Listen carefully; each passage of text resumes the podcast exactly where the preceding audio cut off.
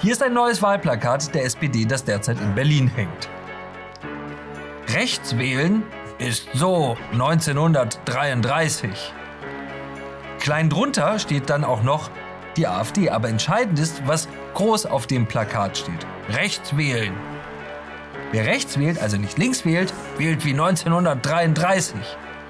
Für alle Nachwuchslinken, die sich bei der Jahreszahl nicht mehr so ganz sicher sind, was war nochmal 1933, hat ihre Partei nochmal eine einschlägige Schrift ausgewählt, damit auch Dove sich gut fühlen können. Wer nicht links wählt, wählt die NSDAP. Das ist die Botschaft.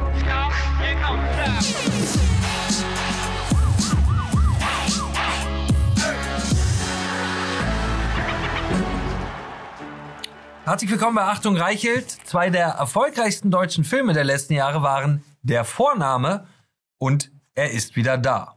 Er ist wieder da handelt davon, dass Hitler wieder da ist und durch das Berlin unserer Zeit spaziert. Der Vorname handelt davon, welche politische Bedeutung ein Vorname haben kann. Grüne und SPD und ihre journalistischen Gefolgsleute haben es in den Tagen nach der brutalen Silvesternacht geschafft, diese beiden deutschen Komödien zu einem politischen Gesamtkunstwerk zusammenzuführen, zu komponieren. Ich nenne es, wer nach Vornamen fragt, ist wieder da. Wer unbequeme Fragen stellt, ist ein Nazi. Wer nicht linksgrün sein will, ist Hitler. Seit der Silvesternacht tobt eine verzweifelte linkspolitische Abwehrschlacht, um nicht über das Problem sprechen zu müssen, das jeder Mensch im Land sehen kann. Unkontrollierte Migration und gescheiterte Integration, die in Gewalt ausartet. In Berlin hat es die CDU gewagt, nach den Vornamen der Täter zu fragen. Vornamen haben eine politische Bedeutung. Sie erzählen etwas darüber, wie sich eine Gesellschaft, ein Land, unser Land verändert. Vor wenigen Tagen zum Beispiel erschien die Liste der beliebtesten Vornamen 2022 in Deutschland. Die beliebtesten Vornamen für Jungs sind Noah, Matteo und Elias. Der Name Mohammed ist nicht unter den Top 10, anders als zum Beispiel in England, wo Mohammed inzwischen der häufigste Babyvorname ist. Warum nicht in Deutschland? Niemand kann es genau erklären, aber der wahrscheinlichste Grund ist, dass die zahllosen unterschiedlichen Schreibweisen von Mohammed in Deutschland einzeln gezählt werden. Das ist linke Politik mit Vornamen. Natürlich sagen Vornamen etwas aus.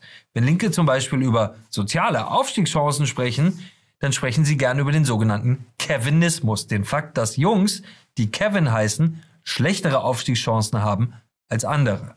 Es geht dabei um Milieus, die linke Politiker gern durch Vornamen beschreiben. Aber wer sie wagen es, nach den Vornamen von Tätern zu fragen, die in der Statistik als Deutsche auftauchen. Der Grund dafür, dass man die Frage nach den Vornamen der Gewalttäter von Berlin nicht nur stellen kann, sondern stellen muss, muss, ist die linksgrüne Regierungspolitik von Berlin. Im Sommer 2022 verfügte der Berliner Senat bei Tatverdächtigen unter 21 die Kategorie Migrationshintergrund aus dem Polizeicomputer zu streichen. Puff, einfach weg. Warum? Ganz einfach. Sie wollten das offenkundigste Problem ihrer gescheiterten Stadt einfach verschwinden lassen, indem sie die Daten, die Belege verschwinden ließen. Wenn immer mehr Täter Migrationshintergrund haben, dann darf man einfach nicht mehr Migrationshintergrund ankreuzen. So lösen linke Ideologen Probleme, die nicht zu ihrer Ideologie passen. Wenn man sagt, dass fast alle Täter Migrationshintergrund hatten, dann sagt man natürlich nicht, dass alle Menschen mit Migrationshintergrund Täter sind. Natürlich nicht. Linke werden das aber trotzdem immer behaupten, damit wir es nicht wagen, ihre Politik der offenen Grenzen zu hinterfragen. Und Sie ahnen es bereits, er ist wieder da. Wer es wagt, trotzdem nach den Vornamen zu fragen, der ist ein Nazi. Die grüne Bundestagsabgeordnete Canan Bayram schreibt auf Twitter, wahrscheinlich müssten demnächst alle Kriminalstatistiken zusätzlich zum Hashtag ARIA-Nachweis, Hashtag ARIA-Nachweis, noch Angaben zum fehlenden CDU-Parteibuch beinhalten. Fridays for Future-Aktivist Maurice Konrad schreibt auf Twitter, ich fasse die Migrationsdebatte zur Silvesternacht mal zusammen. Wir sollen die Sippenhaft wieder einführen, einschließlich ARIA-Nachweis. Stefan Anpalagan, einer der grünsten und zugleich dümmsten Journalisten unseres Landes, schreibt auf Twitter, wir könnten uns 90 Prozent dieser Debatten sparen, wenn wir den ARIA-Nachweis wieder einführen. Hey, komm, wir lassen ARIA-Nachweis trenden. Das wäre doch cool. Hashtag ARIA-Nachweis. Was sind das nur für Leute? Der ARIA-Nachweis war Kern der völkisch-rassistischen Ideologie der Nationalsozialisten und als Ausweisdokument die Grundlage für den Holocaust. Wer keine arische Abstammung nachweisen konnte, der wurde vergast. Das ist es, womit linke Politiker nun eine einfache, vollkommen legitime Frage vergleichen. Mit Hitlers Verbrechen. Er ist wieder da. Wenn Sie nicht für uns sind, dann sind Sie Hitler. Wenn Sie nicht grün sind, dann sind Sie ein Nazi. Das war übrigens nicht immer so. Bis vor kurzem waren auch noch die Grünen dafür, dass man nach dem Migrationshintergrund von Menschen, von Tätern, fragen durfte. Schauen Sie, was der grüne Ministerpräsident Winfried Kretschmann 2020 dazu sagte. Dabei kann auch wichtig sein zu wissen, ob dieser junge Mann einen Migrationshintergrund hat oder nicht. Ich kann kein Fehlverhalten der Polizei erkennen. Es ist wichtig, mehr über die jungen Täter und ihre Hintergründe, ihre Lebensumstände, wie sie ticken, zu erfahren. Nur dann können wir gezielt Maßnahmen ergreifen, die auch solche Gewalttaten in Zukunft verhindern. Es ist wichtig, mehr über die jungen Täter, über ihre Hintergründe, die Lebensumstände, wie sie ticken, zu erfahren, um Gewalttaten zu verhindern. So argumentiert Winfried Kretschmann, Landeschef von Baden-Württemberg, nach den Ausschreitungen und Plünderungen vom Stuttgarter Schlossplatz im Sommer 2020. Die Bilder, wie ein am Boden liegender Polizist mit einem Kung-Fu-Tritt heimtückisch und brutal attackiert wurde, gingen damals durch die Republik. Ist Kretschmann jetzt ein Nazi, liebe Grüne? Vermutlich nicht, oder? Was SPD und Grüne heute betreiben, ist eine Schmäh- und Verleumdungskampagne, die zugleich nichts anderes ist als eine unerträgliche Verharmlosung der Nationalsozialisten. Übrigens von denselben Leuten, die sich zwei Jahre lang in der Pandemie darüber aufgeregt haben, wenn Impfgegner sich einen Stern auf die Jacke nieten, was natürlich genauso ein irrsinniger Vergleich war. Aber ARIA-Nachweis, das wird man ja wohl noch mal sagen dürfen. Wie erfolgreich die SPD damit ist, erkennt man daran, dass jetzt nicht mehr die CDU Wahlkampf mit den Gewaltexzessen der Silvesternacht macht, nein, sondern die SPD, die politisch dafür verantwortlich ist. Die CDU in ihrer ganzen traurigen Trübseligkeit hat sich durch Hashtag ARIA-Nachweis so sehr einschüchtern lassen, dass sie das Thema Migration und Gewalt lieber nicht mehr erwähnt. Dafür zieht die SPD nun in den Vornamenwahlkampf. Man glaubt es nicht. Schauen Sie, was Berlins regierende Bürgermeisterin Franzi Giffey dazu sagt. Die Integrationserfolge der letzten Jahre werden durch diese Ereignisse in ein Licht gerückt, das dann schnell zu dem Schluss kommen lässt, es ist alles gescheitert. Nein, es ist nicht alles gescheitert. Es gibt sehr, sehr viele Erfolgsgeschichten. Es gibt tolle Menschen, die auch hier arbeiten, im Willy Brandt-Haus, anderswo, überall in der Stadt. Wir haben fast 40 Prozent Menschen mit Migrationshintergrund hier in Berlin. Ja, will ich denen allen sagen, dein Vorname ist aber falsch, jetzt bist du quasi in der bösen Schublade? Das kann ja wohl nicht wahr sein. Das Programm, sage mir deinen Vornamen und ich sage dir, wer du bist, das funktioniert nicht. Das ist zu einfach. Und es diskreditiert all diejenigen, die einen anderen Namen haben als Karl und Willem und Klaus oder ich weiß nicht, wo man aufhören will. Es zeigt übrigens die ganze Unfähigkeit der Berliner CDU, sich dieses Thema im Wahlkampf von der SPD aus den Händen nehmen zu lassen. Das war eben Franziska Giffey, die Frau, die politisch verantwortlich dafür ist, dass junge Männer ungestraft Feuerlöscher auf Krankenwagen schleudern können. Und sie macht Wahlkampf damit. Hier ist ein neues Wahlplakat der SPD, das derzeit in Berlin hängt. Rechts wählen ist so 1933. Klein drunter steht dann auch noch die AfD, aber entscheidend ist, was groß auf dem Plakat steht. Rechts wählen. Wer rechts wählt, also nicht links wählt, wählt wie 1933. Für alle Nachwuchslinken, die sich bei der Jahreszahl nicht mehr so ganz sicher sind, was war nochmal 1933, hat ihre Partei nochmal eine einschlägige Schrift ausgewählt, damit auch Dove sich gut fühlen können. Wer nicht links wählt, wählt die NSDAP. Das ist die Botschaft. Er ist wieder da. Er ist nicht nur wieder da, sondern er hat auch schon enorme Truppen hinter sich versammelt. Die SPD hat die wahren Verantwortlichen für die Silvesternacht ausgemacht. Sie ahnen es. Es handelt sich um Hitlers Erben, um Hitlers Horden. Hier ist der Vorsitzende der SPD, Lars Klingbeil. Schauen Sie. Ich erlebe ein wirres Berlin-Bashing, eine Stigmatisierung von gesellschaftlichen Gruppen. Ich höre absurde Anträge über Vornamen. Ich höre ein lautes Schweigen, wenn es um Borna, um Görlitz und Hildburghausen geht, wo Rechtsextreme sich aufgemacht haben, Sicherheitskräfte mit lauten Sieg-Heilrufen angegriffen haben. Dort höre ich ein Schweigen. Dort höre ich ein Schweigen. Rechtsextreme haben Sicherheitskräfte mit lauten Sieg-Heilrufen angegriffen, sagt Lars Klingbeil, der Vorsitzende der Partei, die unser Land regiert. Es ist klar, warum er das sagt. Er will nicht, dass über Migration gesprochen wird. Das Problem an seiner Aussage ist, sie stimmt nicht. Der Vorfall, den er dort schildert, ist frei erfunden. Wir haben bei den Behörden in Bonner nachgefragt. Sie wissen nichts von so einer Attacke. Der Polizei liege, Zitat, kein verifizierter, verifizierter Hinweis auf Sieg-Heilrufe in der Silvesternacht in Borna vor, heißt es aus Leipzig. Die Polizei kennt wie die Presse lediglich einen einzigen Social-Media-Post, der inzwischen gelöscht wurde und der der Polizei so auch nur indirekt vorliege. Es werde aktuell versucht, den Autor zu verifizieren und die Aussage zu überprüfen. Der Chef der SPD, der Kanzlerpartei, erfindet einfach mal so Sieg Heil rufe.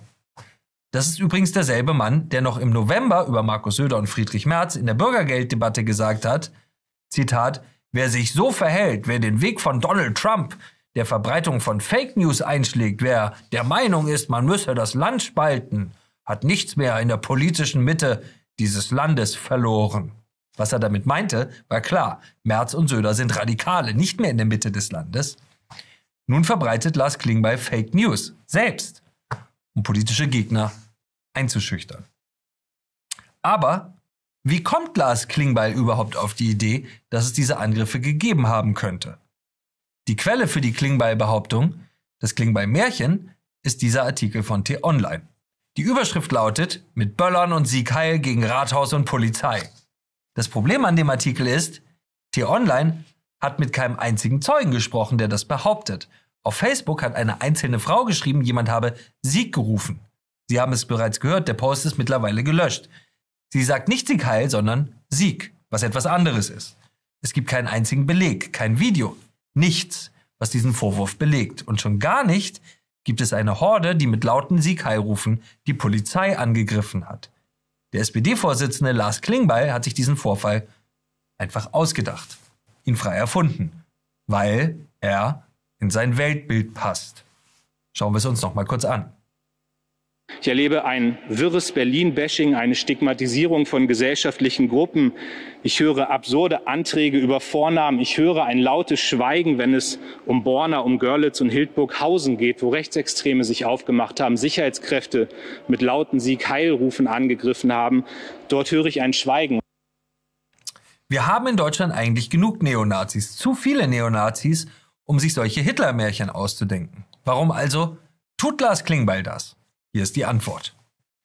Die Berliner SPD-Influencerin Sassan Schäbli, die sich durchgehend unterdrückt fühlt, obwohl sie schwer reich und ultraprivilegiert lebt, schreibt auf Twitter, wer angesichts der neuen Erkenntnisse zur Silvesternacht immer noch davon spricht, dass wir ein Integrationsproblem haben, schürt bewusst Hass wenn es mal wieder einen Anschlag auf MigrantInnen gibt, wisst ihr, wer die Verantwortung dafür trägt.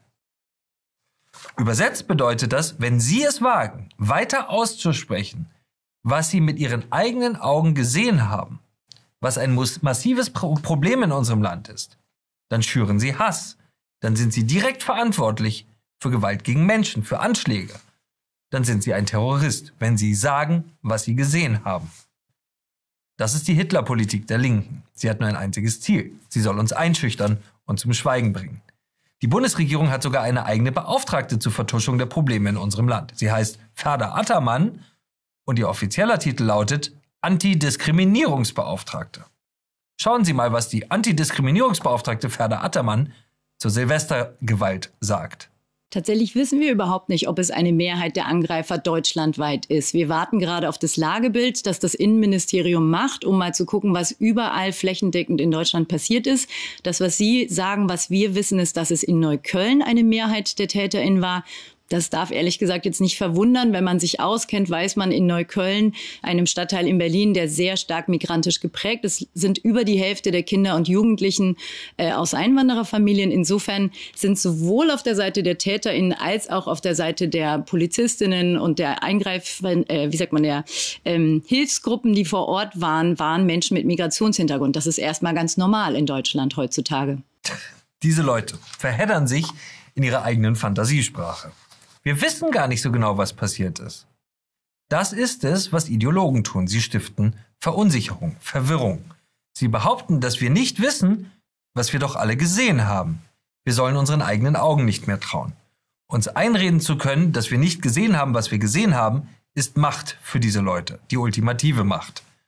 Und sollte es doch so gewesen sein, dass die Täter vielleicht Migrationshintergrund hatten, dann ist das natürlich vollkommen normal, weil es da ja kaum Menschen ohne Migrationshintergrund gibt. Was stellen Sie solche Fragen, Sie rechter Schwurbler?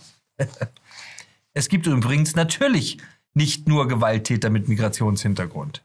Viele Gewalttäter, die ihre Kinder Noah, Matteo und Elias nennen würden, wählen die Grünen und versammeln sich gerade im kleinen Ort Lützerath und häufen dort Steine auf, um sie auf Polizisten zu werfen, die diesen Ort räumen dürfen. Immer mehr Linke und Grüne wollen ihre politischen Gegner nicht mehr nur politisch besiegen, sie wollen sie diffamieren, bekämpfen und gesellschaftlich vernichten. Dafür verwenden sie gerne den Begriff rechtspopulistisch. Rechtspopulisten sind für sie all diejenigen Menschen, die nicht links denken und reden. Vor allem aber sind es Menschen, die eine klare Sprache sprechen. Dramatisch verschoben haben sich die Maßstäbe, wer als Rechtspopulist gilt. Nehmen wir zum Beispiel Otto Schilly, einer der Gründer der Grünen, später SPD-Politiker und Innenminister. Er sagte 2004 diesen Satz über islamistische Terroristen. Die Terroristen sollten wissen, wenn ihr den Tod so liebt, dann könnt ihr ihn haben. Oder nehmen wir Gerhard Schröder. Er sagte als Bundeskanzler diesen Satz über erwachsene Männer, die Kinder missbrauchen. Deswegen kann es da nur eine Lösung geben. Wegschließen und zwar für immer. Wer heute solche Sätze wie Schilly oder Schröder sagt, wird von Grünen, SPD und Linken als Rechtspopulist beschimpft. Grüne und Linke stehen mittlerweile aber vor einem vierten Problem. Immer mehr Menschen haben ihr perfides Spiel durchschaut. Sie lassen sich nicht mehr mundtot machen. Es ist ihnen völlig gleichgültig, wenn man sie als Rechtspopulist bezeichnet. Sie sagen einfach, na klar, das ist meine Meinung, wo ist das Problem? Das Wort Rechtspopulist hat sich abgenutzt. Niemand fürchtet diesen Unfug noch. Und genau deswegen ist er jetzt wieder da. Genau deswegen ist das linke Lager jetzt dazu übergegangen, ihren politischen Gegner mit den Nazis gleichzusetzen. Etwas anderes bleibt ihnen einfach nicht mehr übrig. Die Heute-Show im ZDF ist so etwas wie die humoristische Propagandaabteilung der Grünen. Nachdem bekannt wurde, dass Elon Musk Twitter gekauft hat, veröffentlichten sie dieses Bild. Man kann sich das eigentlich gar nicht ausdenken. Wir haben hier Elon Musk, ein geborener Südafrikaner mit amerikanischem Pass, Selfmade-Milliardär, ein erfolgreicher Unternehmer, der 100.000 Arbeitsplätze geschaffen hat, darunter viele Jobs in Deutschland, in Brandenburg, wo sie dringend gebraucht werden. Und der wird vom staatsfinanzierten deutschen öffentlich-rechtlichen Rundfunk, dem Garant der Seriosität und Meinungsvielfalt, gleichgesetzt mit Adolf Hitler und seinen Nazischergen. Musk ist nicht links, also ist Musk Hitler. Aus den Hakenkreuzflaggen der Nazis macht das ZDF Twitter-Flaggen und daneben wehen weiter Hakenkreuzflaggen. Und nimmt Bezug zur berüchtigten Frage von Hitlers Propagandaminister Josef Goebbels, wollt ihr den totalen Krieg? Was diese Menschen tun, sie greifen auf genau die totalitären Methoden zurück, die sie zu bekämpfen vorgeben. Sie erheben sich über andere Menschen. Sie grenzen andere Meinungen aus. Sie diffamieren Andersdenkende als Nazis. Und natürlich, wie immer, wenn grüne politische Gegner übel beschimpft, äh, beschimpfen, ist das öffentlich-rechtliche, der öffentlich-rechtliche Rundfunk nicht weit. In Mecklenburg-Vorpommern brannte vor einigen Wochen ein Haus, in dem Flüchtlinge aus der Ukraine untergebracht waren. Die Tagesschau stieg in einen Bericht darüber so ein. Zitat, als Sozialtourismus bezeichnete CDU-Chef Friedrich Merz Ukraine-Flüchtlinge kürzlich. Gedankenstrich, am Mittwoch brannte eine Unterkunft für Schutzsuchende. Na klar, logisch, liebe Tagesschau. Merz sagt Sozialtourismus und nur wenige Tage später brennt's. Das ist die Propaganda des öffentlich-rechtlichen Fernsehens. Wenig später stellte sich dann heraus, für den Brand in dem Flüchtlingsheim war ein Feuerwehrmann verantwortlich, der anschließend selbst beim Löschen geholfen hat. Ein politisches Motiv für die Tat, so die Ermittler, gab es nicht. Dem politischen Gegner Brandstiftung vorwerfen, diese Methode haben übrigens die Nazis beim Reichstagsbrand erfunden. Zum Abschluss noch dieses Beispiel. Mickey Beisenherz, den Sie vielleicht für seine Gags im Dschungelcamp kennen, hatte vor dem Start der Fußball-WM in Katar einen bemerkenswerten Auftritt bei unseren Freunden vom ZDF. Beisenherz ist Comedy-Autor, aber sowas wie der Witzbade der politischen Linken in Deutschland. Das ZDF-Format auf der Couch ist eine Art Therapiestunde für zwei Streithähne mit unterschiedlichen Ansichten. Der Bruder von Mats Hummels und eben Mickey Beisenherz stritten darüber, ob man die WM in Katar jetzt boykottieren solle oder sie mit Armbinde gucken soll. Großartige Idee in Deutschland. oder nicht. Teil der Debatte, wie sportliche Großereignisse für Propagandazwecke missbraucht werden, wie zum Beispiel die Olympischen Spiele 1936 in Berlin durch Hitler. Nach 30 Minuten Therapie sollten die Opponenten ihre Antwort auf die Boykottfrage, boykottieren oder nicht, möglichst zugespitzt zusammenfassen. Schauen Sie mal, was Mickey Beisenherz geschrieben hat und durch den Raum ruft. Hinschauen ist mit Schaut hin! Hinschauen! Schaut hin und habt Kritik! Hinschauen Schaut hin! mit Hitlern! Schaut hin, setzt euch damit auseinander! Mit Hitlern. Wer die WM geguckt hat, hat mitgehitlert. Merken Sie sich, wenn Sie nicht tun, was Linke in diesem Land von Ihnen wollen, dann hitlern Sie mit. Danke fürs Zuhören. Das war Achtung Reichelt. Haben Sie keine Angst, Sie sind nicht allein mit Ihrer Meinung und abonnieren Sie Achtung Reichelt auch hier auf Spotify.